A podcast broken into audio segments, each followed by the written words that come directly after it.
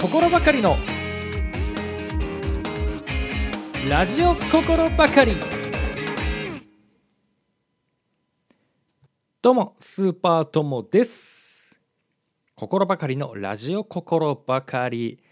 本日配信第9回目を迎えました。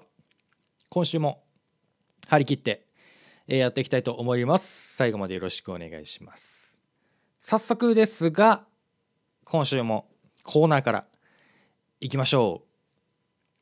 う。オカルトばかり。はいこのコーナーは UFO や怪談都市伝説などを紹介して楽しもうというコーナーにでございます。前回はですね第7回での放送でオカルトばかりやりまして都市伝説をね、えー、アニメにまつわる都市伝説を何個か紹介、えー、したんですけども結構ね面白かったんですよね個人的にも。でね、うん、このコーナーまたやりたいなと思っていたところでで前回の放送を聞いていただいてなんとメッセージをねいただきました。ありがたいことに。それをちょっとね今日ね紹介したいと思います。ラジオネームヘロティさんからいただきました。スーパートモさんこんばんは。こんばんは。いつも楽しく聞いています。ありがとうございます。先日のオカルトばかり拝聴しました。宅急便の話に平ボタンを押す手が止まりませんでした。いやそうですよね。都市伝説聞いてると「へえ」とか「マジか」みたいなね。そういったねリアクション結構ね本当かよって思ったりもするんですけど、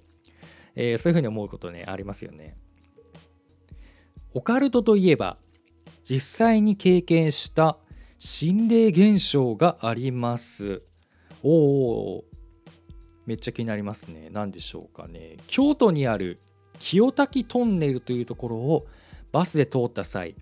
足がない全身真っ白のおじさんがいました。怖っ。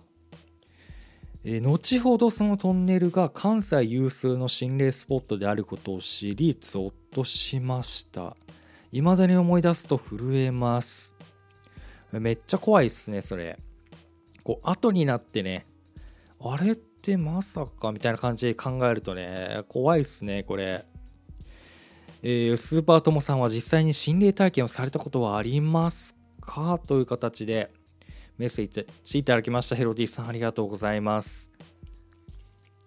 えー、実際の心霊体験をね送っていただきましたね。めっちゃ怖いっすね。で以下参考にどうぞというところでことであの URL をね添付されていただいておりましてでそちらに飛んでみるとですねその清滝トンネルのあの心霊スポットですよみたいな、ね、情報が書いたホームページが出てきてまあ見てみました、えー、そうするとですねもういろんなこう霊現象があったとかあなんかを見たみたいなのがね載っていたんですけどもその他にも清滝トンネルで調べると京都、えー、最強心霊スポットっていうぐらいめちゃめちゃ有名な心霊スポットみたいなんですね。その中で、えー、見つけたもので、まあ、こういうのがあるこういう霊現象があるみたいのがあったのでちょっと紹介してみますか。10個ほどここに箇条書きで書いてあるんですがその1、えー、着いた時に信号が青の時は信号があるみたいなんですけどもトンネルの前に。青の時は幽霊に招かれているのでトンネルに入ってはいけない。なるほどね。こうもうその青青になって入った時にはもうもう終わりみたいな 感じなんでしょうかその2入ると怖いことが起きる。まあ何か起きるってことなんでしょうかね、やっぱり。信号が青の場合は赤になるのを待ち、再度青になってから進むのが良いということみたいですね。このもう青になってる時に入ると、もうそこはもう、まあ、異世界的なあの都市伝説とかオカルト的に言うとね、異世界的な、えー、感じになるなっていて、そこがもうまあ、あの霊界に通じてるみたいなそんな感じなのかもしれないですね。えーその3清滝峠のこ峠がねあるらしいんですけどね真下を向いたミラーを見ると真下を向いたミラーってねあるらしいんですよこれもなんか不思議ですよね普通ミラー真下向いてないですもんね。真下を向いたミラーを見ると自分の死ぬ時の姿、えーまたは映ってなかった自分の姿が映ってなかったら近いうちに死ぬ。というね。うーんなるほどね。これも怖いですね。見たくないですよね。結構鏡ってこうあの霊現象と心霊とかと結構つながりがなんか多い道具の一つとして昔からよく言われてたりしますよね。確かうんと4時44分とかに鏡を見ると自分のその死ぬ前の姿が見えるとかっていうそんな話もなんかありますよね。結構有名だったはずこれは。うん、えーその4清滝峠は昔京都の処刑場で処刑された人の霊がいるということで。うんなるほど。こういう処刑場とかってやっぱり昔がそそういうとこだったら。ねいまだにそこで、えー亡くなった人たちの霊がいるっていうのはうんありえるかもしれないですよね。えーその後清滝で女性の悲鳴お経が聞こえてくる。清滝っていう滝が、まあ、あるんでしょうねおそらくね、まあ、そこで悲鳴とお経が聞こえてくるっていうのもなんか不思議なあれですよね、えーその6行きと帰りでトンネルの長さが違う。うーん。これもねさっき言ったあの異世界的な感じなんですかね。パラレルワールドにつながってるみたいな。うん。そう考えると、うん、ちょっとねオカルト的な思考ですけど面白いなと思います。その7、えートンネル走行中に白い服を着た女性がボンネットに落ちてくる。うーんこれもまあまあよくあるパターンですけどねうんこうあのよく言うのは自殺した例とかは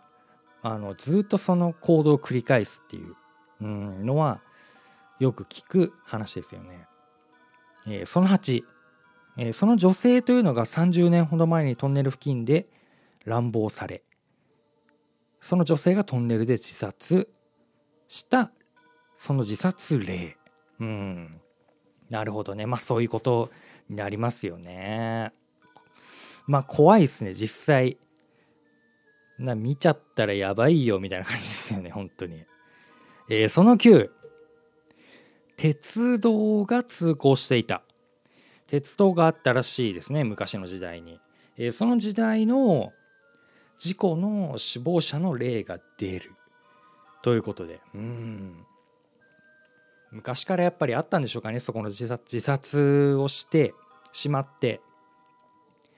えー身を投げてね死んでしまった人の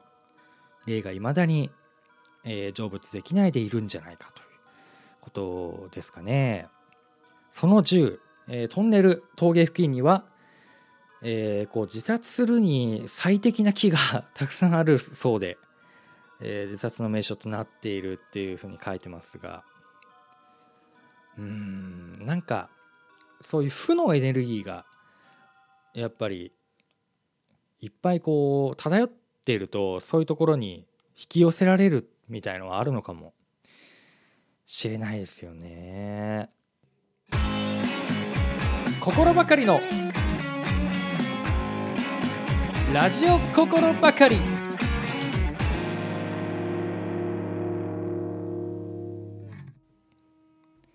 まあざっとねこう10個ほどこんなの現象が霊現象が起きるみたいのをね紹介してみたんですが怖いですね。で、えーヘロティンさんからのメッセージメッセージでスーパーともさんは実際に心霊体験をされたことはありますかというふうにね質問が来ていましたがこう考えてみると、まあ、オカルトは僕大好きなんですよ。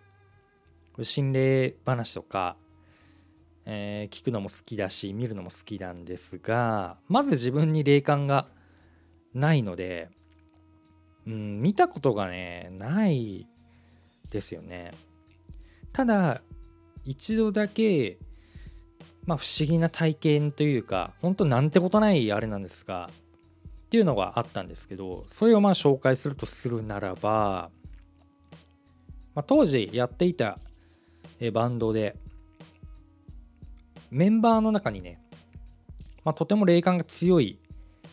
え人がいてでその人と一緒にいた時に体験したことなんですがいつも練習している、まあ、練習スタジオを借りてね練習バンド練習してたんですけどもその部屋があの地下にあってこう階段を降りていくんですけども。で降りていった奥の部屋が自分たちが使う部屋ででまあこう機材とか持ってねいつもよしやるかっつってこう階段を降りていくんですけどもその奥の部屋以外にも部屋っていうのが他にもあるんですけどもでその奥の部屋を行くのにその手前のあの他の部屋もの前も通らないといけないっていうかいけなくて。で奥の部屋を行く時に歩いていった時にその奥の部屋の手前の、まあ、真ん中の部屋の、まあ、ドアのドアノブがねガチャンとこう動いたわけですよ。でああいうスタジオとかのあのドアって防音のためにすごい厚くできてる扉でであのドアノブもすごいね。普通のあの単調なドアノブというかじゃなくて本当にガコンってこう開けるようなタイプのやつなんでこう通った瞬間にね僕らがね通った瞬間にそうガコンって開いたんで結構おってこうあ開いたみたいな感じになるぐらいの音がするドアだったんですけど。で開いてまあ誰かあの他に先客というかね練習してる人がまあいるのかなと最初は思ったんですけどガコンって開いても一向に誰も出てこなくてあれ？とまあ普通思いますよね。で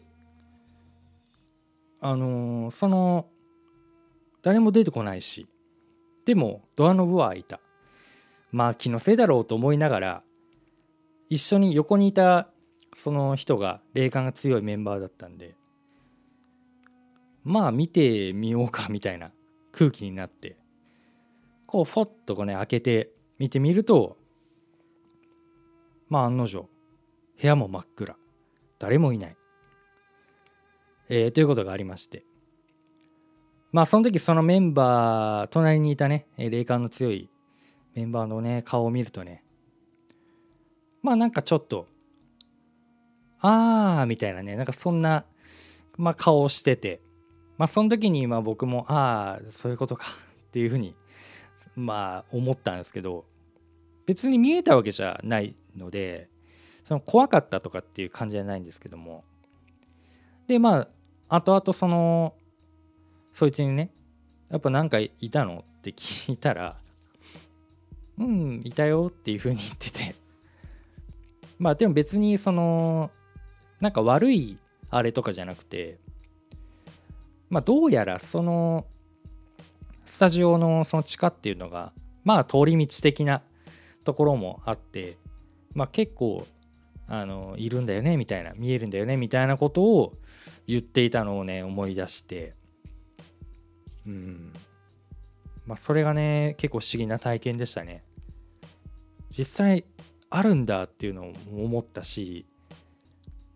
本当に霊感強い人と一緒にいるとあの霊の方もね今寄ってくるというか気づいてほしいというかね感じでこうなんかアクションを起こしてくるっていうのはね本当にあるんだなっていうのをそこで実感したというかね、うん、そういう不思議体験がありましたね。まあヘロティさんに比べれば実際に見てはいないんでね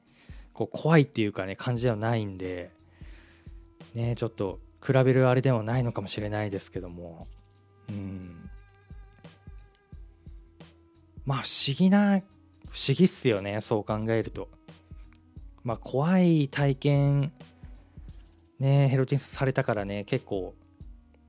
トラウマまではいかないかもしれないけど思い出すとやっぱゾッとするってね書いてあったんでメッセージの方にもね。ね白いおじさんって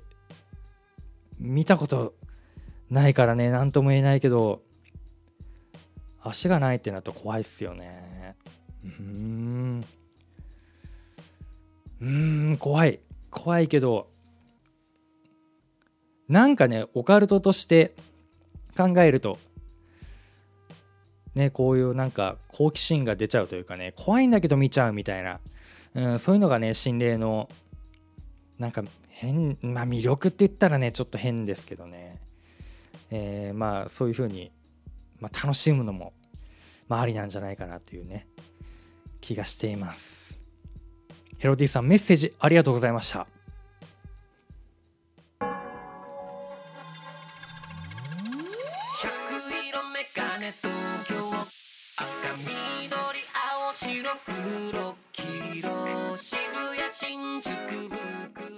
心ばかりのラジオ心ばかり第9回の配信そろそろお別れのお時間です。今週もお付き合いいただきましてありがとうございました、えー、今週はねメッセージをいただいてそこからもう心霊の話しかしませんでした。ねえいや怖い。うん。その清滝トンネルというのはね京都の中でも最強の心霊スポットとね言われてるみたいですね。うん、いろんなあの体験談とかねネットを見るとねありましたね。うん。えー、番組ではね、えー、メッセージまだまだどんどん募集しております、えー、心霊体験でもいいですし、まあ、各ねコーナーもございます、えそちらの方も、えコーナーメッセージを送っていただけると番組盛り上がりますのでどうぞよろしくお願いいたします。メッセージの方は Google フォームがございます。また、スタンド FM をお聞きの方は、レターでね、送っていただければいいと思いますので、よろしくお願いいたします。また、番組の Twitter アカウントもありますので、えー、まずはね、どんどんフォローしていただいて、そこからメッセージとかもいけますので、えー、フォローしていただければと思います。というわけで、そろそろ今週はお別れいたしましょう。お相手はオカルト大好きスーパー友でした。また来週